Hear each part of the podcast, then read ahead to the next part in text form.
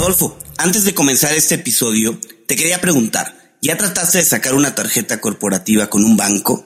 ¿Cómo te fue? Adrián, ni me cuentes. La verdad, es un proceso difícil, tortuoso, y eso me recuerda a varios de los episodios que ya nos han contado invitados en cuentos corporativos, donde nos relatan la dificultad que es hacer este tipo de trámites en los bancos tradicionales. Por eso, quiero contarte de Jeeps.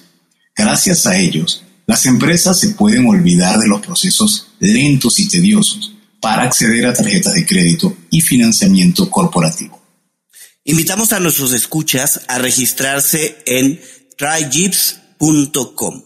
Se lee T R Y J W V E S.com e ingresan nuestro código de referido cuentos o pueden ir directo a las notas de este episodio y hacer clic en la liga de registro. Y haciendo eso, en cuestión de días tendrán tarjetas de crédito, físicas y virtuales, ilimitadas para todo su equipo. Por si fuera poco, tendrán acceso a una plataforma de gestión de gastos que hará despegar su negocio, así como también opción a capital de trabajo y créditos de crecimiento. Si quieres crecer rápido, necesitas un socio que vaya realmente a tu velocidad.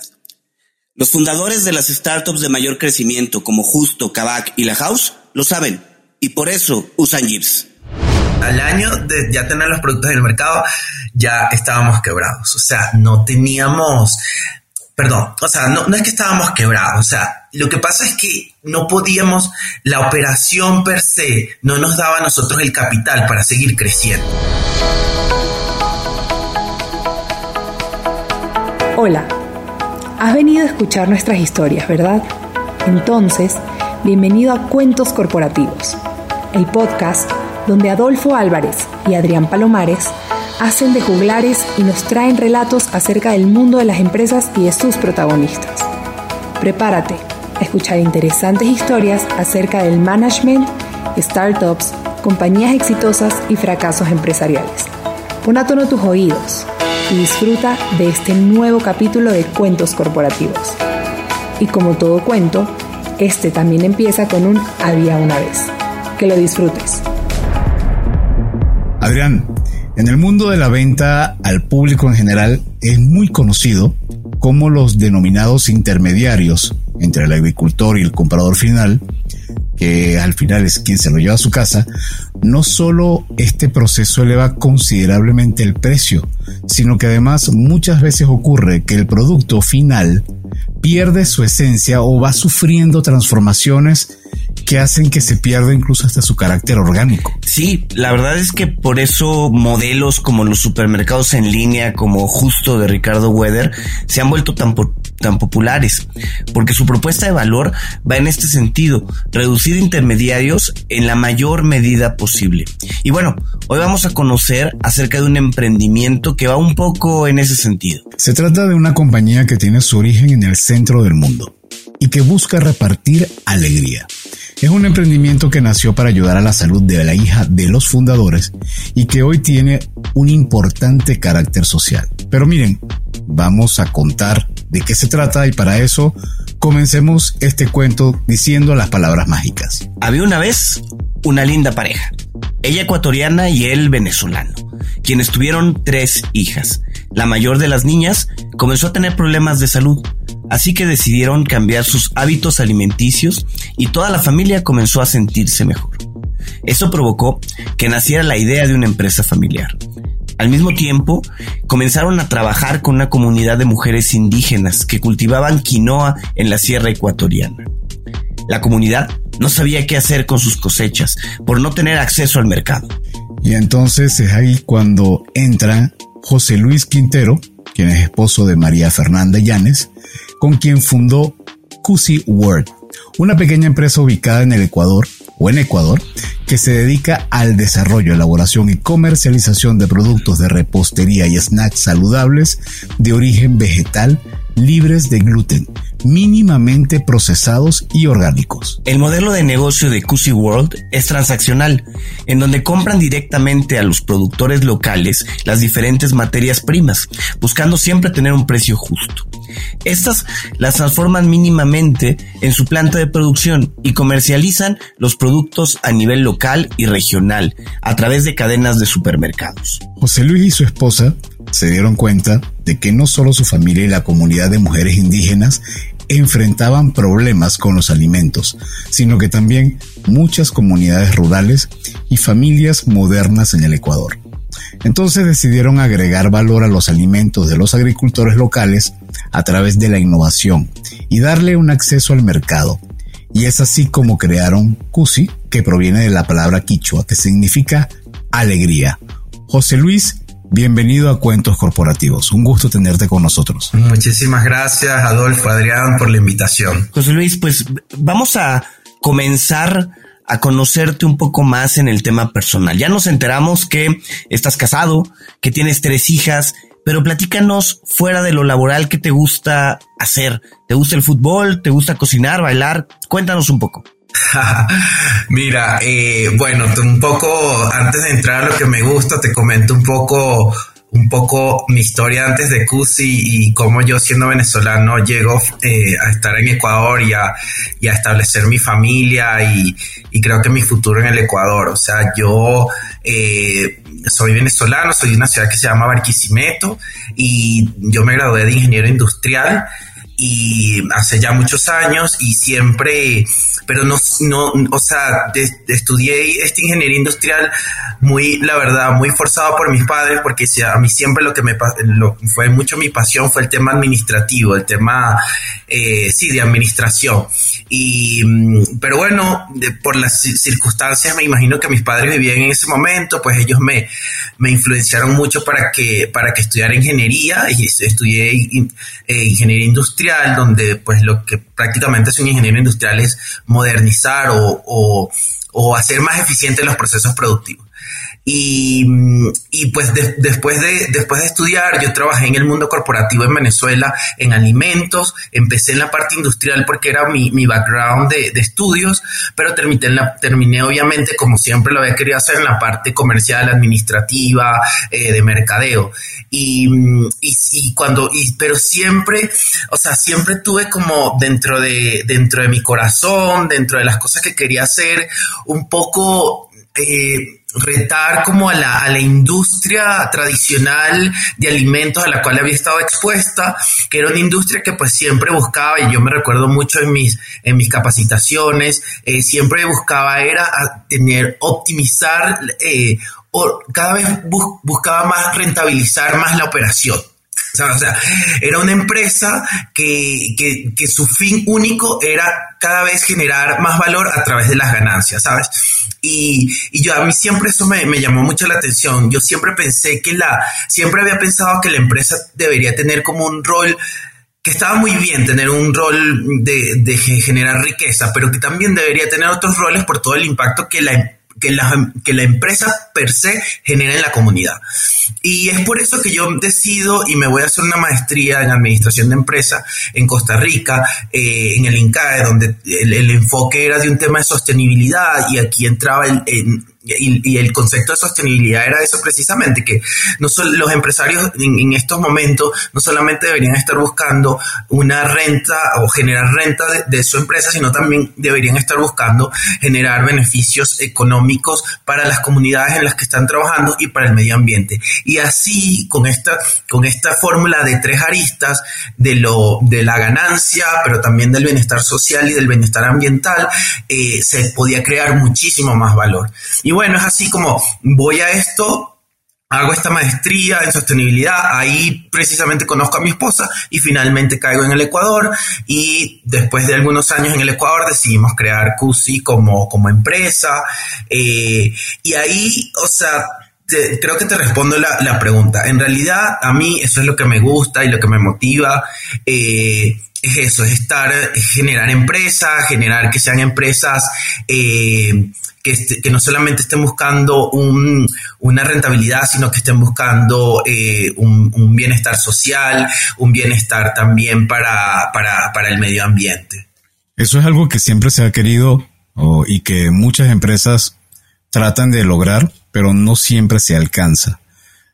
¿Cómo, cómo crees que hoy debería ser la fórmula para que una compañía que se constituye con un propósito de estilo capitalista, porque al final se trata de eso, una economía donde hay una demanda y hay una empresa que está atendiendo esa demanda, ¿cómo logras salir de ese modelo para poder entonces tener un esquema tanto de, ingresos y de, y de profits como de el componente social? Pues bueno, así es, es, es que te venga, es que lo quieras hacer, es que te venga del corazón y creo que eso tiene que estar impregnado en la, en la misión de la empresa y eso se lo dan son los fundadores. Entonces es ahí en donde entramos a hablar de las empresas con propósito, que muchas veces sueña, como, como tú lo mencionaste, como algo muy idealista, eh, muy filantrópico, pero que yo creo que o sea, bueno, yo lo digo, no, lo digo con nuestro ejemplo, eh, cada vez lo podemos evidenciar más de que una empresa perfectamente puede conseguir estos tres objetivos y creo que genera muchísimo más valor que solamente consiguiendo un objetivo. por ejemplo, o sea, yo, nosotros no somos una ONG, sabes que la ONG so, siempre tiene el bien común sobre los bienes financieros, ¿no? Y nosotros somos una empresa, entonces nosotros estamos buscando obviamente un bien financiero, pero también un bien común y un bien ambiental. De hecho, recomiendo, y aquí lo estoy buscando, y sé que Adrián está en lo mismo, perdón Adrián, que creo que te gané. eh, importante que puedas escuchar el episodio donde entrevistamos a Juan del Cerro. 93, número 93. Exacto, qué bueno. Bueno, eh, por eso es que Adrián y yo somos partner en cuentos corporativos, porque nos leemos la mente. Efectivamente, importantísimo, eh, y este punto ya lo hemos discutido, más que discutido, lo hemos revisado porque al final hace todo el sentido. O sea, lo que mencionas, eh, a mí lejos de parecerme algo idealista, me parece que es un esquema que debería ser lo normal, porque al final no, no, no tenemos que consumirnos todos los recursos del planeta y convertirnos en, en, en, caníbales de todo lo que tenemos, porque producir, producir, vender, vender, vender, hay que encontrar ese balance, pero Dios, qué difícil es, y en ese episodio de Juan del Cerro lo comenta, y bueno, yo estoy seguro que ahorita que nos cuentes tu historia, nos vas a, a corroborar que es así, no, no, se piensa, pero hacerlo es bastante complicado. Sí, sí, o sea, efectivamente es, es muy complicado y creo que dentro de eh, los emprendedores, siempre cuando arrancamos un negocio y sobre todo un negocio que tiene por detrás un propósito, creo que este, este, este, esta fase de los emprendedores que le llaman el, el valle de la de la muerte. De la muerte es mucho más largo, ¿sabes? mucho, y un, poco más tedioso, pero, pero siempre que nos queda, o sea, y, ese es el tema, ¿sabes? Si no llevas un propósito detrás es mucho más fácil llegar y decir, no, me voy a otra cosa porque la otra me puede dar dinero mucho más rápido, entonces, pero es un poco irte cuestionando, bueno, o sea, ¿qué tan feliz soy yo? En la, en, la otra vida. Y, yo, por ejemplo, siempre, esta es la pregunta que siempre me hago cuando siempre me vienen estas situaciones donde digo, nos salimos de esto, le digo a, mi mujer, a la María Fernanda, le digo, nos vamos de esto, ya no queremos hacer más con Cusi, hasta aquí estuvo, siempre nos preguntamos, bueno, pero, mm, por ejemplo, eh, yo me pregunto, bueno, pero, ok, chévere, que ahorita que sería un CEO en una empresa como Kraft de alimentos mm, de, consumo masivo, grande. o sea, estaría, estaría satisfecho en eso. Entonces, la respuesta para mí es no. Entonces digo, bueno, aquí em, eh, siempre, siempre tengo como la esperanza que en, un largo plazo, ¿verdad? Vamos a tener eh, muchos más réditos económicos, pero también vamos a tener muchas más em, comunidades a quien vamos a estar eh, beneficiando, etcétera. Entonces eso nos hace como otra vez vincularnos al propósito y, y, bueno, o sea, y así vamos, así pudimos pasar este Valle de la Muerte eh, llorando pero gozando y, lo, hemos pasado. José Luis, a mí me gustaría ir un poco a la, al origen de, de Cusi, ¿no? Ya platicábamos al inicio de este episodio que todo surge por un problema de salud que presentaba tu hija. Platícanos un poco más al respecto y, platícanos sobre todo cuál era la, la sensación, qué platicaban tu esposa y tú en esos momentos, en qué pensaban, cómo se sentían alrededor de los problemas de salud que presentaba tu hija. Sí, mira, Cusi nace por una situación de coyuntura. Entonces fueron dos cosas, eh, o sea, fueron como tres cosas que se unieron eh, y por eso decidimos crear CUSI. Entonces, la primera em, fue por, un, por, lo que ustedes ya saben, por este tema puntual que em, empezamos a vivir con María Emilia, que fue nuestra primera hija, eh, de que, se, que ella en algún momento los médicos le diagnosticaron que tenía intolerancia a la caseína, a la proteína de la leche. Y eso fue hace ocho años y en ese momento, pues en el mercado, en, nuestro mercado local en Ecuador, las opciones eran muy, muy escasas eh, para, para poder encontrar algo que no, que no tuviese proteína animal, ¿sabes? Aquí como, como en todos los países de Latinoamérica, consumimos mucha leche, mucha carne, muchos quesos y, y, eso era como la oferta era muy limitada. Entonces mi esposa en su rol de madre era primeriza, o sea, era se, desesperaba un poco viendo qué opciones tenía. Entonces ella empezó a, desarrollar mezclas para, para, para, para pancakes y, y, también veíamos que la situación de María Emilia empeoraba cuando, cuando consumía muchos, muchos azúcares o, o comía muchos colorantes, la situación explotaba. Entonces, eh, entonces era como, bueno, ¿cómo podemos hacer unas mezclas que no para su constitución no necesiten leche, eh, no necesiten tantas azúcares? Entonces, bueno, eso eso nos, nos, nos ponía en una situación crítica y al final pues mi esposa sale con unas mezclas en base de quinoa eh, que le gustó a la María Emilia, que le gustó al papá de la María Emilia, que nos gustó entre todos en la casa, aunque eran muy diferentes a la oferta normal de pancakes como las Aunt Jemima eh, que, había, que hay en el mercado, pero pues no, nos gustaba. Y, y, entonces, bueno, en eso, eso fue como el primer punto. en, en, esa situación o en ese momento, María Fernanda, mi esposa, trabajaba en una ONG y yo también trabajaba, yo, yo estaba trabajando en un proyecto del gobierno, eh, una cosa muy loca, pero trabajaba ahí porque me gustaba y, y eso fue como el primer punto. El segundo punto fue, fue el tema de que, de cronológicamente te lo estoy comentando, mi esposa trabajaba en esta ONG y trabajaba con un grupo de, de, de, mujeres, de agricultoras, en, la, en una zona, en una de las zonas más pobres del Ecuador, que es una zona que se llama el Chimborazo. Es una es una zona bien alta aquí en Ecuador. y eh, ella trabajaba con un grupo de mujeres productoras de quinoa. Y ese fue el año, si mal no recuerdo, el 2013, el año en que la ONU, a través de la FAO, declaran la quinoa como un superalimento.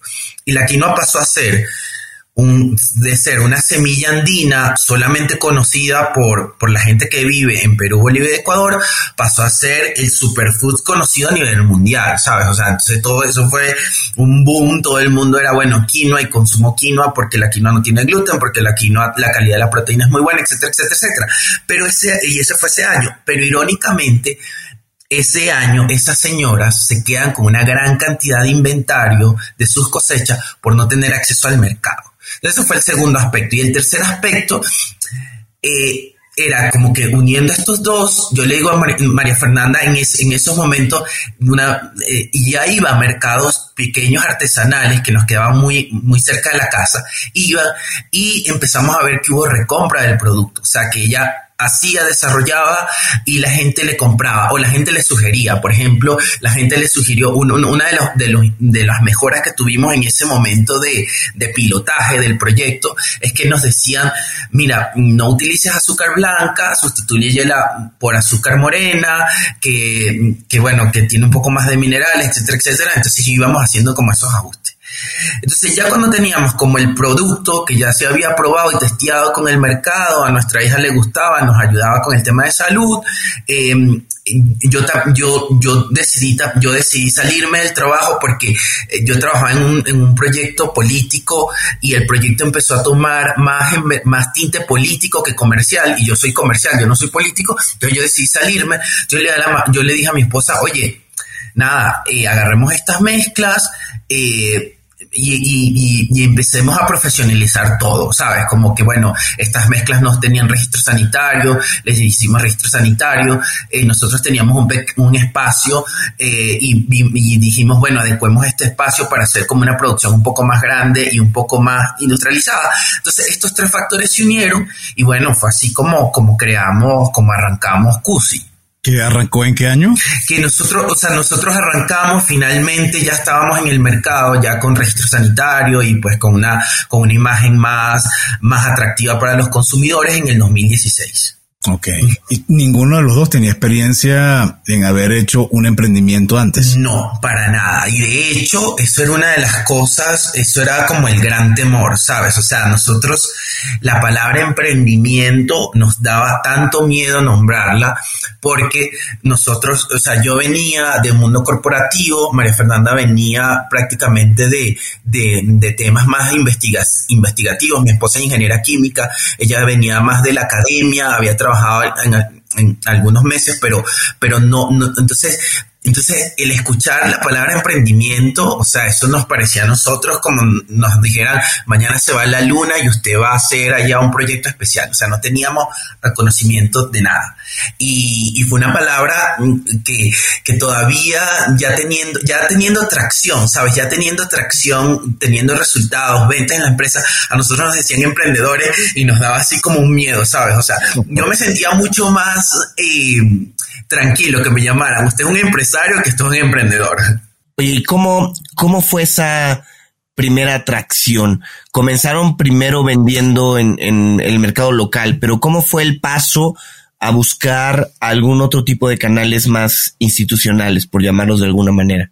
Sí, mira, eh, fue una, eh, yo, pues esto es una de las experiencias que yo tengo. Yo, nosotros, mm, por este mismo miedo de ser emprendedor, eh, a nosotros no, o sea, yo siempre tenía como una mente más de empresario, ¿sabes? Entonces yo llegué y dije, mm, nosotros vamos a exportar, entonces lo primero que vamos a hacer es exportar. Y, y, entonces para exportar, ¿qué necesitaba? Entonces yo me recuerdo claramente que yo necesitaba una certificación, que era la certificación kosher, que es la certificación de los de los, de, de, de los israelitas para poder tener, consumir su producto. Y yo llego y entonces hablo, me comunico con el rabino aquí en, en, en, Guayaquil. El rabino me dice, sí, yo puedo ir y te audito y esto, lo otro, eh, cuesta tanto, era carísima. Yo no sé cómo sacamos el dinero, pero lo sacamos, le pagamos al rabino, el rabino viene y el rabino llega a la planta y literal, nosotros teníamos la planta, pero no habíamos envasado ni un empaque de nuestros pancakes, ni uno. Y el rabino me dice, pero ¿Cómo, yo, ¿Cómo certificó algo que ni siquiera está produciendo? Y yo le digo, rabino, aquí está, usted me certifica, aquí están las listas de ingredientes. Y el rabino me dijo, pero ¿no sería más lógico que ustedes empiecen primero comercializando en el mercado local y después al, a, ustedes piensen en exportación? Y yo le dije, sería la lógica, pero así no lo hicimos. Entonces ya estábamos con el rabino ahí o sea, con todo, habíamos gastado un montón de plata que no tenía sentido, en verdad. Y, y, fue muy cómico porque la primera, yo, yo vendí primera, yo vendí primero a, a, un, a un distribuidor en Miami que aquí en Ecuador. Pero fue una locura porque, o sea, es, o sea, para mí tenía, o sea, después de tan, después de, de, golpes y trancazos y todo esto, me doy cuenta que lo que tenía, lo que decía el rabino tenía mucho sentido. Mira, empieza localmente, ¿verdad? Ve a ver si el tema industrial se adapta, si tienes capacidad para hacer todo local y después si empieza a pensar en un mercado de exportación, pues nosotros no lo hicimos así, lo hicimos al revés. Y era precisamente por eso, porque nos daba mucho, era como un miedo, era un miedo, pero también era como, como pena, la verdad que sí, yo creo que era como una pena de que unos, mm, chicos que pues tuvieron acceso a una muy buena educación, universidad, maestrías y tal, en vez de estar en el mundo corporativo, ahorita decían esta, se fueron a su casa, a meter en su casa y a decir que ellos eran productores de pancakes. Entonces, entonces claro, para mí era mucho mejor decir, no, ya estoy exportando a decir, no, mira, estoy viendo si hay tracción en el mercado local y eso porque era, eh, fue, así como nos preparamos, lamentablemente. Yo, que, que, eso por lo menos ahorita, a mí me encanta hablar con los jóvenes porque los jóvenes tienen como una, ahorita tienen como una, una mente muchísimo más abierta, ellos están mucho más eh, eh, sensibilizados con, con, el, con, con fallar. Si tú fallas, no importa. Cuando a mí me educaron era si tú fallas, o sea, olvídate, o sea, tú fallaste y ya no hay vuelta atrás, ¿sabes? Entonces, eso, eso fue así, así fue como, como comenzamos, o sea, y comenzamos, la verdad, comenzamos muy mal. José, ¿y qué edad tienes tú y qué edad tiene tu esposa? Yo tengo 46 y mi esposa tiene 41. Entonces, ustedes empezaron este negocio en el 2017. Sí, exactamente. Yo, yo tengo en mi perfil de Instagram, yo tengo como gran diferenciador emprendedor después de los 40. Porque creo que eso es un gran No, yo emprendí, yo empecé lo que he debido hacer a los 20, 25, cuando me gradué, lo hice 20 años después con tres niñas, con, con, con compromisos de casa, etcétera, etcétera, etcétera, ¿sabes? Entonces para mí es un gran diferenciador. Yo soy un emprendedor después de los 40. Ah, entonces no me digas porque conozco emprendedores que tienen 50. Bueno, mejor todavía. Entonces yo creo que eso es mucho, le da mucho más pancho. y mm, después de este error, que como bien dices, eh, fue un error, pero como dicen en tu tierra, mi tierra, nadie prende por cabeza ajena. Sí. Entonces, en tu caso, por más que alguien te lo había dicho, mm, tú no lo veías así seguramente se sumaron otros errores. ¿Qué otros errores como este sientes que nos puedes contar? Bueno, al año de operación estábamos quebrados. O sea, al año, solo al año, ¿sabes? O sea, al año, o sea, al año de ya tener los productos en el mercado, ya estábamos quebrados. O sea, no teníamos, perdón, o sea, no, no es que estábamos quebrados, o sea, lo que pasa es que no podíamos, la operación per se no nos daba a nosotros el capital para seguir creciendo. O sea, el, retorno que nos daba vender un pancake, ¿verdad? La ganancia que nos daba vender un pancake, no con ese dinero que yo obtenía, no me permitía seguir creciendo. Y, y claro, eso era, o sea, para mí muy frustrante, ¿sabes? Porque también eh, pues, ¿sabes? Uno siempre tiene como la ansia de crecer, ¿sabes? O sea, dependiendo mucho de lo que quiera el emprendedor. Y en nuestro caso queríamos eh, o queremos seguir creciendo, queremos seguir acelerando el, el emprendimiento.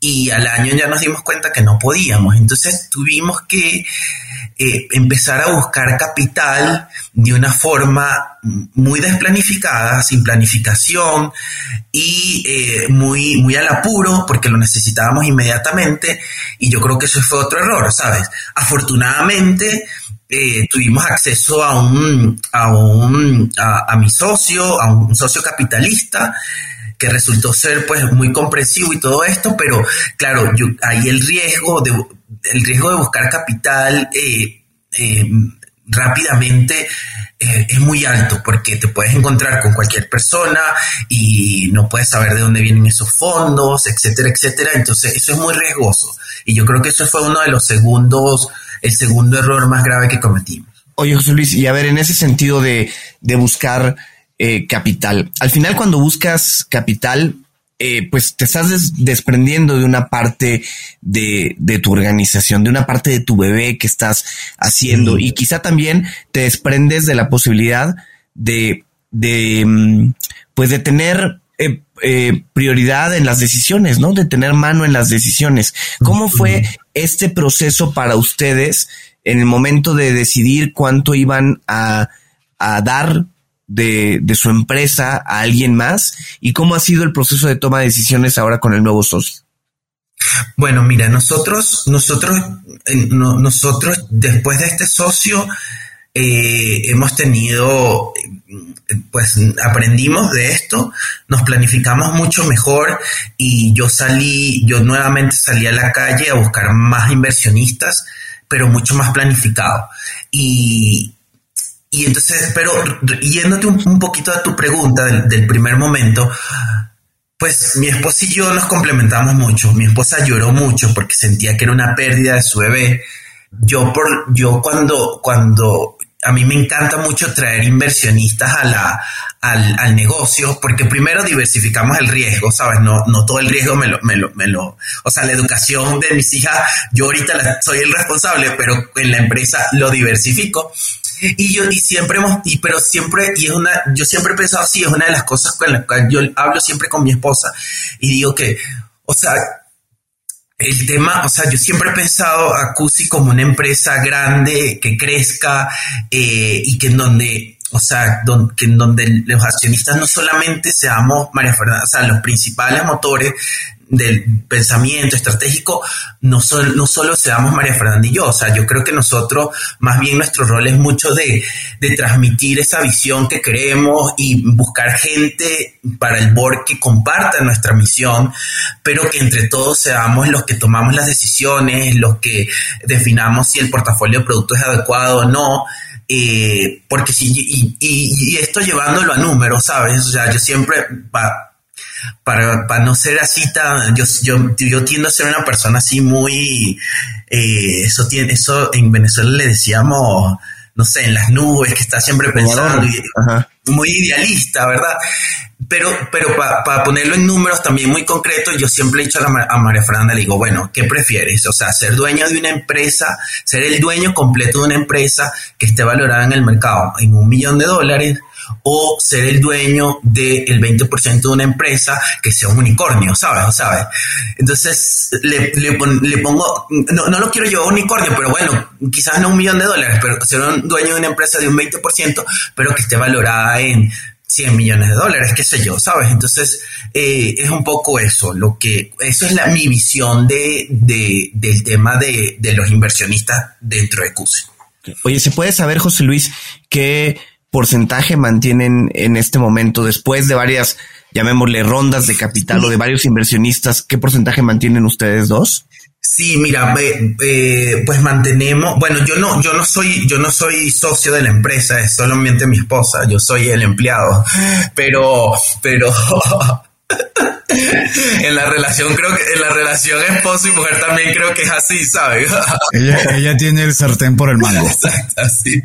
Entonces, eh, la empresa es exactamente igual, no se cambian los roles, eh, pero eh, nosotros tenemos, ella tiene actualmente, tiene el 38%, el, nuestro otro socio que está en Miami tiene 38% y el resto, que creo que es el 23%, creo que ahí cansa el 100%, lo tiene un fondo de inversión, un fondo de inversión social que ahí es donde te digo, o sea, para, yo, eso ya es parte de mi trabajo, o sea, yo, yo me la paso, eh, cuando necesitamos hacer aumentos de capital, yo, eso es parte de mi trabajo, yo busco quién es o sea, quién, quién hace como un fit perfecto con la misión que nosotros tenemos. Entonces fue por eso que el segundo socio, el primer socio fue muy desordenado, tuvimos suerte que fuera una buena persona, pero ya el segundo socio es un fondo de inversión que se enfoca en, en invertir en proyectos que tienen, que los que llamamos los proyectos de triple impacto.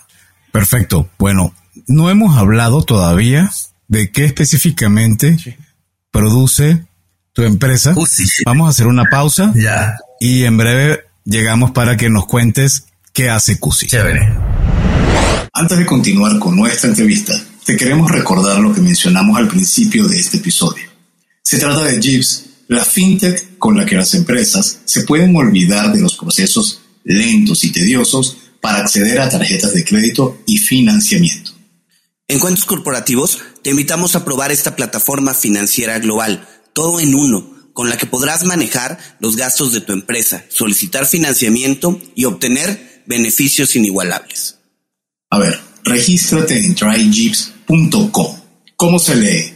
T-R-Y-J-E-E-V-E-S.com. Fácil. Ingresa el código de referido cuentos o vea las notas de este episodio y haz clic en el link de registro.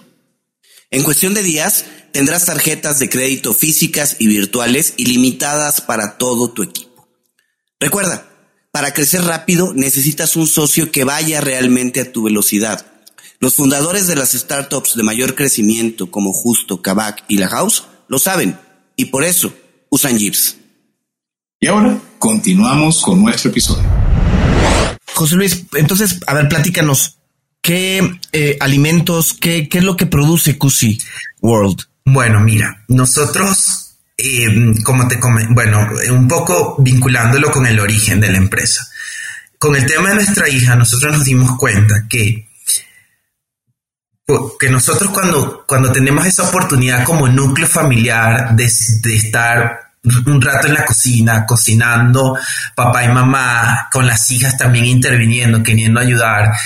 Eh, primero es un momento, o sea, es un momento que no tiene precio, es un momento que los restaurantes, así tengas una experiencia guau en el restaurante por la calidad de comida, eso no te lo da. Y segundo, era porque estábamos teniendo el control en nuestras manos de lo que le estábamos dando a nuestras hijas, ¿ok? Entonces, eso es lo que eso es lo que siempre buscamos traspolar cuando desarrollamos el producto, los productos de CUSI. Que sean productos que te inviten en realidad a meterte un poco más en la cocina, a compartir un poco más con tu familia en la cocina. Entonces, siempre, siempre ha sido un reto porque yo, yo también como papá y como, como consumidor valoro mucho el tema de conveniencia. Entonces, o sea, por ejemplo, en tu día a día, que muchas veces es un día muy loco, que estás como completamente eh, ocupado con tu trabajo, etcétera, etcétera, o con todas tus cosas y compromisos, cada vez uno deja como el tema de la cocina un poco rezagado o lo dejas para el fin de semana porque te gusta más y tienes más tiempo. Y es lo que nosotros tratamos de de buscar en CUSI, que más bien tú durante todos los días tengas un hábito de consumo en donde tú vayas a tu cocina, prepares algo y lo que buscamos dar es esa conveniencia en la cocina. Entonces, claro, nosotros tenemos un portafolio de mezclas eh, para repostería, eh, que, que tienes que meterte un poquito en la cocina, tratamos de que sea muy conveniente, pero sí buscamos de que tenga algo de preparación adentro. Entonces tenemos mezclas, tenemos un portafolio de mezclas para pancakes, otro de, tortas, eh, recientemente sacamos un portafolio de, de mezclas para, de, para hacer como especie de unas tortillas o, o, lo que en Venezuela se conoce como, como arepas o lo que aquí conocemos en Ecuador como tortitas, en tortillas en México, eh, que son de sal, eh, pero siempre tiene como un mínimo grado de preparación. Y ahora, bueno, por, y, y, claro, y esto no fue, la verdad es que no fue muy bien durante pandemia, porque durante pandemia la gente estaba muy en la casa, la gente empezó a darle como el protagonismo que siempre ha necesitado el desayuno, entonces pasaban, o sea, tenían como ese tiempo, la pandemia tuvo muy, muchas cosas feas, pero una de las cosas, pocas cosas bonitas que tuvo es que te dio como un poquito más de tiempo en el desayuno, de, de hacerte una preparación de, un, de, una, de algo un poquito más elaborado, entonces a nosotros nos fue muy bien en pandemia, eh, ahorita otra vez entramos como en esta, otra vez en la dinámica que teníamos anteriormente, pero bueno, creo que la gente ya se quedó como un poco más con el hábito y le, está, le está tomando cada vez más la importancia de, de comer productos saludables, de leer bien cuáles son los ingredientes y bueno, eso es lo que nosotros siempre hemos querido hacer, ¿sabes? Ser muy transparente con los ingredientes, de hecho siempre en nuestros empaques, siempre en al frente ponemos los ingredientes, los ingredientes principales y su porcentaje. Eh, a mí un abogado ahorita estábamos en una sesión de patente y me decía que estaba loco, que cómo estaba dando, cómo estaba dando mi fórmula secreta al, a la gente de la competencia, pero eso es como un poco, eso es, nosotros siempre nos hemos querido identificar con esa transparencia, comunicarle muy directamente a la gente qué es lo que estamos usando en nuestras mezclas para que ellos sepan también de qué, qué, están preparando. Entonces, eso, ese es el portafolio. Eh, seguramente vamos a seguir eh, apalancándonos en, en lo que te digo, dar como opciones de mucha conveniencia, pero que sí inviten a la gente y a la familia a reunirse en la cocina de sus casas. Y vi que en la materia prima tienes yuca, tienes quinoa, también tienes cáñamo, cáñamo. Cáñamo, eh, tenemos eh, banana, eh, tenemos batata o camote, camote amarillo y, pues bueno, siempre estamos tratando de, de involucrar todas estas todos estos carbohidratos que son carbohidratos complejos, porque aquí, claro, aquí venía otro, aquí venía otro tema, otra problemática, que es una problemática que no es muy visible, pero como yo, el 90% de la ingesta de carbohidratos que todos tenemos vienen del trigo, del arroz y del maíz. O sea, son los tres principales, eh, son los tres principales productos que a nivel mundial es la ingesta de carbohidratos. Entonces, eh, o sea, yo siempre, eh, a mí mis productos me los compran muchas personas con intolerancias, con alergias, etcétera, pero, pero la, la, reflexión aquí es que, o sea, nosotros tenemos en nuestro planeta tanta diversidad de productos que porque solo tener, o sea, solamente consumir tres tipos de carbohidratos, ¿sabes? Cuando podemos, entonces yo, como te darás cuenta, yo, no verás un producto en, un ingrediente o hasta los momentos que de, nosotros que tenga trigo, arroz ni maíz, precisamente por eso, porque también es parte de nuestra responsabilidad difundir con los temas de nutrición de que tengas una dieta mucho más variada.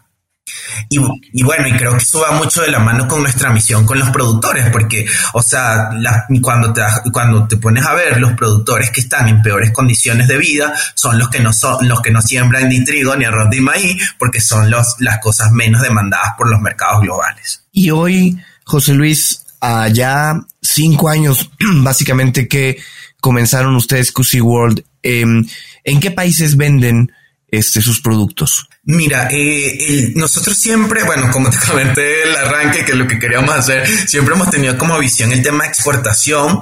Eh, nos hemos llevado golpes duros porque uno de los aprendizajes que sí hemos tenido es que en el tema de, de consumo masivo eh, es muy importante poder construir una marca. Y y una marca no se construye de la noche a la mañana, ni se construye, o sea, y en temas de alimentos es muy difícil construirla globalmente o necesitas un gran presupuesto globalmente. Entonces, nosotros, nosotros actualmente eh, estamos exportando a más de seis países, pero ojo, no queremos, o sea, ahorita el enfoque es más bien fortalecer los mercados en esos seis o cuatro países, seis países total, cuatro países en Latinoamérica, es más bien eh, fortalecerlo y no seguir creciendo, en, no, seguir creciendo en más número de países. ¿Cuáles son los países? Sí, actualmente, mira, estamos exportando a Chile, eh, a, Panamá, eh, a Colombia y a Miami. Y un poquito a Guatemala, ¿sí? Con la, con la marca de Cusi. Porque además me imagino que entre la dificultad no está solo el tema eh, de marca, de branding, sino que está también todo el tema regulatorio y la complejidad de cada país para lo que es el trámite de estos permisos, sobre todo cuando son productos que no son comunes, ¿no? Como la papa, el arroz, etcétera, ¿no? Sí, sí, sí, claro. Eh, y, más en Latinoamérica, ¿sabes? O sea, por ejemplo, eh, por ejemplo, en donde, tomando como un ejemplo, Chile, Chile es un país donde básicamente no tenemos, no hay ningún problema regulatorio porque Chile tiene como muchos convenios con, con la gran mayoría de países en Latinoamérica, entonces ellos homologan los procesos. Entonces yo ya con mi registro sanitario aquí puedo perfectamente comercializar en Chile, ¿sabes? Pero si tenemos como el caso contrario, otros países países como por ejemplo México y Colombia, en donde los temas regulatorios son, o sea, eh, son fuertes, son duros, entonces tienes que buscarte como un aliado estratégico, un distribuidor estratégico que te ayude con todos estos temas de, de obtención de estos permisos. Pero una vez que pasas esa fase, que es como la fase inicial, ¿sabes? O sea, que el, el gran reto es el desarrollo del mercado y el poder posicionar la marca, tus valores y todo esto en, en, en esos mercados. Oye, oye, José Luis, pero a ver, yo me quedé con una historia un poco inconclusa. Comentaste al principio que buscaste certificarte eh, o obtener la certificación kosher y sabemos por una muy buena fuente que hace poco estuviste en Israel, ¿no? ¿Qué pasó? ¿Cuál fue la historia de esa certificación y qué ha pasado en el camino? Sabemos que recientemente estuviste por allá. Yo creo que fue allá a convertirse. O sea, ahora allá tenemos, estás convertido en la religión judía, ¿cierto? Mira, eh, A ver, no, bueno, el tema de visita a Israel no tiene nada que ver con la certificación. Yo me certifiqué kosher, me certifiqué eh, el, la certificación kosher, eh, tenía como tres, tres niveles eh, de, la, de la marca. Uno que era aceptado como en nuestros países de Latinoamérica, otro más en Estados Unidos y otro que era una certificación que era aceptada por, por la comunidad judía a nivel mundial. Entonces, eh, yo opté por la más cara a nivel mundial, que no me sirvió para nada, de hecho, y ya los, a los, al, al año que teníamos que volver a certificarnos, ya yo no me certifiqué porque no tenía ningún cliente que me, que me exigiera kosher, ¿no? Entonces ya no, ya no me certifiqué. Pero este tema de este viaje, em, como tal, em, es parte de, de, un programa que tiene el gobierno ecuatoriano con, no solamente el gobierno, los empresarios ecuatorianos en realidad los empresarios ecuatorianos de, seguir fortaleciendo más el ecosistema del emprendimiento en el Ecuador. Y eh, bueno, yo no sé si ustedes saben, pero eh, Israel es el, es el segundo ecosistema a nivel mundial que más recibe inversión después de Silicon Valley. Y pues lo, yo no, yo no, yo todavía no, yo no conozco todavía el sistema de, innovación, el, ecosistema de innovación de Silicon Valley, pero lo que me decían eh, de Israel es que por ser un país tan pequeño, el ecosistema funciona muy bien. Entonces, por eso, el, por eso Ecuador le veía, le parecía muy interesante ir eh, hacer un programa de inversión durante 15 días con 50 emprendedores eh, ecuatorianos para entender el sistema, para ver cuáles han sido eh, los, los factores de éxito que han llevado ahorita el ecosistema a que esté como esté. Y bueno, por eso fue que estuvimos allá 15 días como tal. Y, y bueno, fue una experiencia... Mm, tanto, tanto profesional como culturalmente súper, súper interesante. Sí, o sea, si quieren hablamos un poquito más del ecosistema, que lo tengo muy fresco y se los puedo, se los puedo contar. De hecho, también eh, va a comentar antes de que nos, nos hagas el detalle que lo necesitamos. y sé que Adrián también lo estaba buscando y nos puede decir el episodio. Eh, tenemos un episodio donde hablamos específicamente del ecosistema de emprendimiento y del famoso libro Chups, Chuspa, Chuxpa. Ajá, ese es un término que ellos usan. El libro se llama The Startup Nation. Exactamente. Eh, sí. Exactamente, pero es un, este Chuspa es un término que ellos utilizan muchísimo. Así es. Entonces, pero adelante. Ajá. Cuenta, ¿qué ibas a decir, Adrián? Ah, bueno, sí, em, en el episodio número 71 con eh, Innovation Experience pudimos platicar un poco más de, eh, de mm, el ecosistema israelí con Ryan Fain. Pero a ver, platícanos, este José Luis, tú de primera mano, tú acabas de regresar, cuéntanos, ¿cómo te fue por allá? Mira, fue un programa de inmersión, una, de, las una de las cosas muy que me ha pasado a mí muy significativamente desde el punto de vista profesional.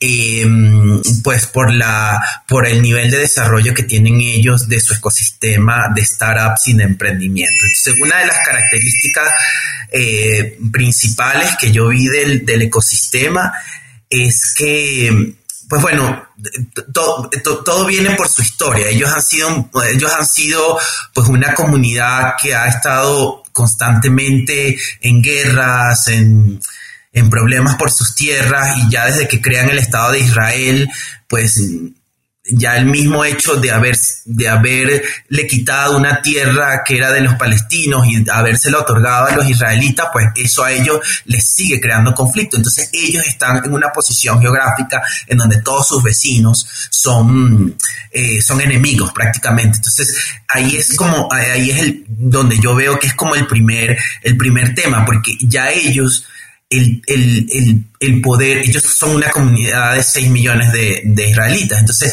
la economía interna no les da para eh, poder ellos mejorar sus calidades de vida. Entonces ellos se tienen que enfocar en el tema de exportación, pero no lo pueden hacer de exportación de bienes porque eso se le geográficamente se les complica mucho. Entonces es donde ellos empiezan a hacer o a desarrollar todo el tema tecnológico porque es mucho más fácil exportar un bien tecnológico que un, software, ¿verdad? Que un bien tradicional. Entonces, por eso, es, parte de, su historia, es también parte ahorita de, del Startup Nation, o sea, que es el tema de toda la innovación que ellos hacen y que ellos tienen, pero muy basado y muy enfocado en tecnología.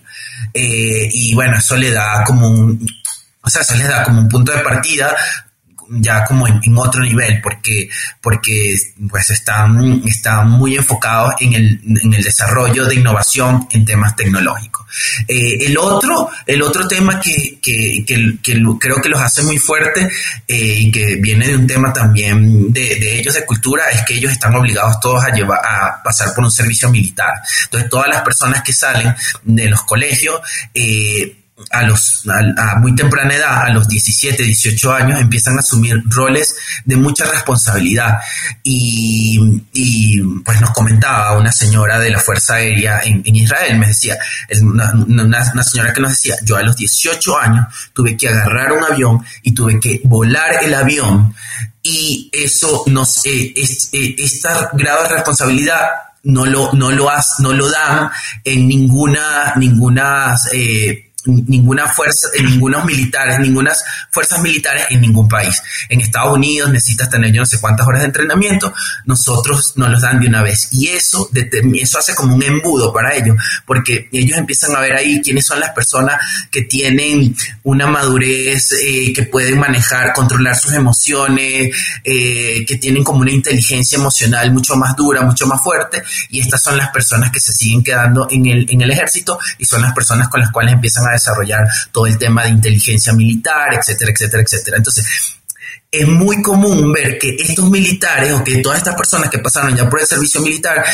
eh, son los CEOs o son los creadores de todas estas, eh, todas estas empresas innovadoras de tecnología actualmente. Entonces, esos son como los dos, dos grandes parámetros que yo veo de éxito que ellos, que ellos tienen dentro del ecosistema. El otro es que ellos se han dado cuenta que es necesario tener a la academia, a los venture capitals, a las empresas privadas, eh, a los emprendedores, todos interconectados, porque los, los emprendedores siempre están como ávidos de buscar necesidades de mercado, eh, y entonces ellos se sientan con los, con los de la academia que están ahí desarrollando software y le dicen, hay una necesidad de esto, y la academia desarrolla. Pero para este desarrollo necesitan dinero, están los venture capitals o está el gobierno que les coloca dinero. Entonces el ecosistema per se funciona muy bien.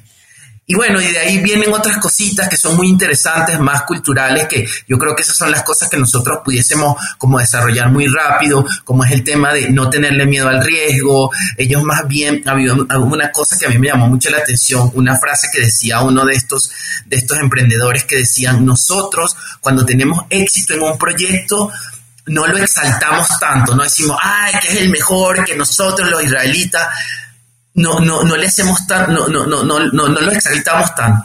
Y cuando tenemos un proyecto que, que, que falla, tampoco los culpamos tanto. Entonces, son como muy neutros, ¿sabes? Entonces, entonces eso te da como una apertura que el, el fallar es bueno, te, demuestra experiencia, más bien ellos buscan eh, emprendedores que hayan fallado, que hayan fallado en sus proyectos.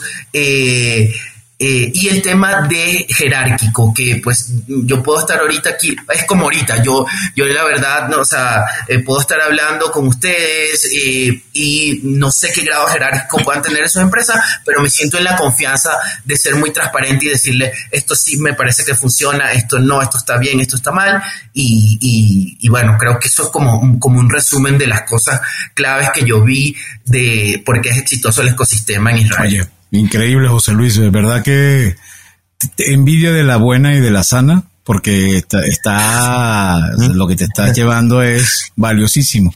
Y estamos además en un momento muy particular para el mundo del emprendimiento y seguramente o lo platicaron en Israel o debe ser parte de tu día a día como emprendedor o y empresario que eres.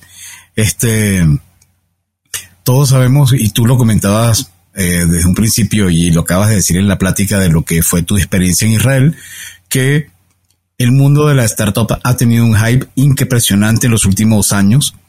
Este, y todo el mundo siempre piensa desde la época de, de Besos y Amazon, con Apple y Jobs, pero recientemente, eh, durante la pandemia, crecieron. O sea, algo que pocos esperaban y muchas startups tenían el miedo de que iban a desaparecer.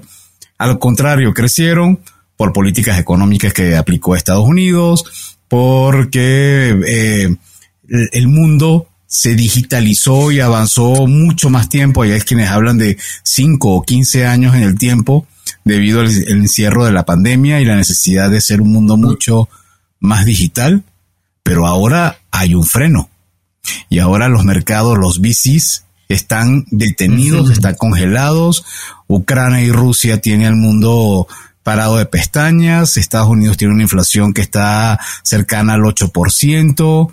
Eh, las tasas de interés en Estados Unidos se fueron al techo y sencillamente cerraron el grifo para los emprendimientos, sobre todo, tengo entendido, en Estados Unidos. Tú, hoy, a mayo 2022, ¿cuál es tu perspectiva? Mira, eh, no soy un experto en los temas de tecnología. Hoy precisamente nos, mandaba, eh, nos, nos, mandaron la carta que mandó pues sí exactamente, diciendo de lo que, de lo, de lo que podía pasar y, pero bueno, a la final lo que te da es un aliento donde ellos decían, mira, recuérdate que Airbnb nació en plena crisis y nombraban varias Sapos también se recuperó en la crisis de la .com y todo eso, ¿no? Exactamente, exacto. Entonces, claro, o sea, yo no estoy en el mundo, ¿sabes? Yo no soy, como te podrás dar cuenta, mi modelo de negocio no es tecnología. Yo un poco, entonces yo lo que, que, me, que me llevo de, esta, de la experiencia de Israel, pues son todos los temas del ecosistema, son todos los temas, o sea, y un poco la filosofía, ¿sabes? Como, pero sí que de que, de que definitivamente las los que están ahorita eh, buscando capital a través de venture capital para un proyecto de tecnología, creo que se la van a ver mucho más difícil que el que presentó estos proyectos un año atrás, un año y medio atrás, ¿sabes? Entonces, eh, hay que ver qué, qué, va a pasar. Oye, eh, José Luis, a ver, y regresando a, a World, regresando a QC World, ¿cómo te ves en cinco años? ¿Cómo ves a tu empresa en cinco años? Oye, esa pregunta yo te la respondía muy fácil el año pasado. Este año no tengo la respuesta tan clara, ¿verdad? ¿Por qué? No, no, no, mira, nosotros, o sea, la verdad es que mm, el, eh, yo mm, una de las, de, lo que siempre he visto y cómo lo, cómo lo he visto es que mm, a nosotros nos gustaría posicionarnos como una marca eh, de, de alimentación consciente y saludable en la región, en Latinoamérica. Eh, de aquí a unos al, 2030, al 2031. Entonces esa sería como nuestra visión eh, a, cinco años. Eh, cada vez se nos hace más cuesta arriba, en verdad que cada vez el tema de poder llevar una marca tan pequeña a mercados internacionales es, muy, es, es, es, es, retador, ¿sabes? Pero bueno, nosotros seguimos con esa visión. Eh, también un poco la visión es eh, tener la marca de referencia, pero también mucho es lo que, lo que tenemos como visión es sobre todo retar el sistema alimentario actual. Yo creo que el sistema alimentario actual con esas cadenas de intermediación tan largas o con esas eh, o con esos presupuestos en las áreas comerciales de mercado tan grandes, eh, eso, eso yo creo que yo creo que limita el progreso de comunidades que han tenido que han tenido menos posibilidades que nosotros, que tuvimos acceso a una educación. Entonces eso es, eso es mucho el rol que quiere, que quiere jugar CUSI en el mercado de alimentos. Es como retar el sistema, el sistema actual. Bueno, entonces habrá que ver cómo CUSI se va desenvolviendo próximamente. Estaremos muy atentos. Espero que de verdad esos productos lleguen en algún momento a México porque mi hija los necesita. Casualmente, mi hija mayor tiene todas las alergias y todas las intolerancias. Y nos ha pasado cuando hemos visitado, por ejemplo, Costa Rica, que nos llama mucho la atención lo avanzado que está Costa Rica, eh, siendo un país tan pequeño y con un consumo comparado con países como Colombia, México, Brasil.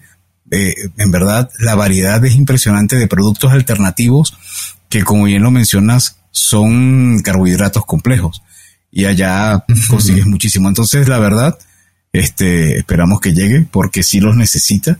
La pobre sufre mucho y cuesta mucho encontrar con estos sustitutos y además que tengan un sabor rico, o sea que, que ella siente que no esté, que no está comiendo productos que parecen medicina. cartón o, remedio. Claro, sí, sí, Exactamente. Entonces, bueno, estaremos muy atentos. Y José Luis, llegamos al momento de hacer eh, lo que llamamos nosotros las preguntas de identificación de nuestro podcast. Son las preguntas obligadas de cuentos corporativos. Y la primera pregunta es si te gustan los cuentos. Sí me gustan los cuentos. No sé, si me vas a preguntar qué cuento... El cuento del gallo pelón. Eh, no, no, no, no, no, no. Bueno, pregúntame, pregúntame. No, sí me gustan los cuentos. Me gusta recientemente para hacer aquí un quote hice una, hice una, yo, yo no, pero sí me gusta, pero yo no soy muy lector, la verdad. Pero hace unos dos meses hice un, curso de storytelling que me quedé fascinado y me, me ha incentivado a leer más, a leer más narrativa. Y entonces eh, pues terminé leyendo un libro que, que, que, tenía mi esposa aquí en Ecuador, que es Doña Bárbara, que yo en Venezuela nunca lo había leído. Lo terminé leyendo. Eh, ahorita estoy leyendo Startup Nation. Eh, y, y, y, también he tenido como, y mis hijas me han pedido, y lo estoy haciendo como con mucha alegría, es que todas las noches antes de irse a, a dormir, les leo un cuento, pues tenemos varios cuentos ahí que, que, están chéveres y nada, pero, pero, pero la verdad es que no, no soy como, como un cuento a cuento per se, no creo que sea, pero bueno. Bueno, ya nos platicaste un poco de, de cuentos y, y de, de, alguna manera también de libros, ¿no? Que estás leyendo Startup Nation. En el tema de tecnología, ¿alguna aplicación o algún gadget tecnológico que recomiendes, ya sea que lo usen en QC World o que lo uses tú a nivel personal? Mira, eh, hay una, hay una, mm, em, un, emprendedor ecuatoriano que tiene un, que reciente, bueno, que, que pues está, él, es de tecnología y está en todos estos procesos ahorita de, de buscar fondos, etcétera. Él tiene una aplicación que se llama Storybook y precisamente es una, es, em, te, son cuentos, es para que tú le esta aplicación te va, como que te va guiando. Eh, en el momento de que tú te sientas con tus hijos a contarle los cuentos, y te va guiando y te va dando diferentes estilos de cuentos que puedes ir leyendo todos los días. Entonces, ellos, eh, creo que eso es una aplicación que les podría sugerir. Se llama Storybook. Perfecto, lo vamos a buscar. Y si te preguntáramos, al principio del podcast estábamos hablando del emprendimiento social. Si te preguntáramos dos o tres empresarios que pudieras sugerirnos o que tú consideras que hay que seguirle la pista, eh, y me imagino que lo que nos podrías recomendar tendría alguno componente social. ¿A quién nos podrías decir? Mira, yo como, como, mm, bueno, ahorita, ahorita tuvimos una, yo, bueno, yo no sé si ustedes conocen las empresas B, nosotros estamos certificados como empresa B y, y ahorita, pues bueno, hace unos meses la, mm, eh, tuvimos el primer unicornio latinoamericano, em, empresa B de responsabilidad social que se llama Betterfly. Eh, me parece interesante, creo que es pues una de las, de las fuentes de inspiración que, que, podemos tener. Y bueno, nosotros también tenemos aquí en el Ecuador un empresario, eh, unos, em, dos, una pareja, son esposos ellos, que mm, pues prácticamente llevaron el, el cacao ecuatoriano a otro nivel. Ellos tienen una marca que se llama Pacari y pues bueno, también creo que es, pues, para nosotros ha sido una fuente de inspiración y bueno, para muchos emprendedores ecuatorianos también. Tuve la suerte de, estar hace dos días en el lanzamiento de Betterfly en México. Eh, ah, bueno, sí, lo vimos ahorita en redes. Exacto, y Qué bueno. y no lo conocí personalmente, o sea, lo vi, estaba Eduardo de la Mayora y estaba Michael Melemet. Michael, es claro, lo vi también, dije, bueno, por lo menos está representado nuestro país ahí, ¿no? Así es. Eh, si alguien quisiera seguir con esta conversación, José Luis, ¿dónde te puede contactar? Mira, nos puede seguir en redes. Eh, nosotros estamos en Instagram como arroba eh, eh, ahí, mira, nosotros manejamos las redes nosotros mismos, o sea, no tenemos, o sea, no, no, no, las maneja otra persona externa. Entonces, mi esposa y yo, bueno, somos tres personas. Eh, Frank, que es una, una, una, chica que nos ayuda con las redes, pero ha estado toda la vida, en, bueno, todos los cinco años con nosotros, o María Fernanda y yo. Entonces ahí cualquier consulta que nos quieran hacer, preguntar, eh, nos, nos contactan a través de, de, Instagram. Creo que es la, la, la, forma más rápida de contactarnos, pero también tenemos nuestra página web que es eh, cusiworld.com. Eh, eh, también nos pueden ahí contactar. Ahí está mi, mi WhatsApp, me escriben y bueno, podemos estar en contacto. Oye, es impresionante lo que han hecho, ¿eh? 21 mil seguidores. Sí, pero son, y son, son fieles seguidores, o sea, tenemos una comunidad aquí en Ecuador bonita, eh, que nos apoyamos mucho y eh, por los, esos, de esos 20 mil seguidores hay un gran porcentaje que son, que son emprendedores como nosotros, seguramente en diferentes niveles, pero, pero que, que, que, estamos ahí y que nos apoyamos continuamente. Y precisamente te iba a preguntar, eh, o mi la última pregunta va relacionada a eso, que quienes nos están escuchando y quienes agradecemos que estén escuche, escuchen cuentos corporativos, son, en lo que hemos descubierto en su mayoría, emprendedores, emprendedores como tú. José Luis, ¿qué le puedes decir a ellos que acaban de escuchar toda tu historia? ¿Qué les puedes recomendar a estas personas? Sí, mira, con lo que yo creo que con lo, yo creo que el emprendedor eh, tiene que tener, o sea, yo creo que un sinónimo de emprendimiento es propósito. Yo creo que es muy difícil emprender algo si no hay detrás un propósito, ¿sabes? Porque el propósito es lo único que te lleva y te dice, sigue tratando, sigue tratando, sigue tratando, sigue tratando, sigue tratando. Es la, como, como eso, no, no quiero decir perseverancia, porque perseverancia algunas veces me suena como, como como tratar sin esperanza.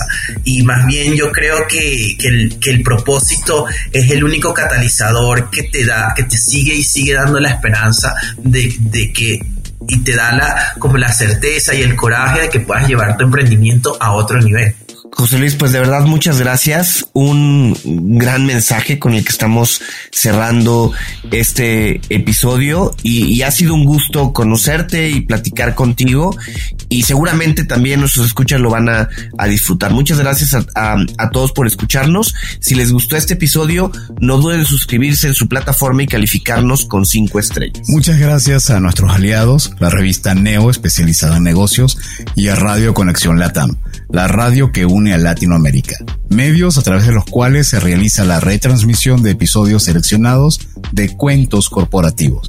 En las notas de este episodio van a poder encontrar sus espacios para conocer horarios y características de la transmisión. Y como siempre decimos, las empresas, sin importar su origen, razón de ser o tamaño, tienen todas algo en común. Están hechas por humanos. Y mientras más humanos tienen, más historias que contar. Y todo cuento empieza con un había una vez. Nos escuchamos en el próximo episodio. José Luis Quintero, muchísimas gracias y muchísimo éxito que la sigas rompiendo como lo están haciendo. Gracias, muchas gracias por la invitación. Muchas gracias, José Luis. Gracias por habernos acompañado en este capítulo de Cuentos Corporativos. Ojalá que esta historia haya sido de tu agrado y sobre todo que te lleves ideas y experiencias que puedas aplicar en tu propio universo empresarial. Esperamos que nos escuches nuevamente y recuerda, todos los cuentos comienzan con un había una vez. Hasta la próxima.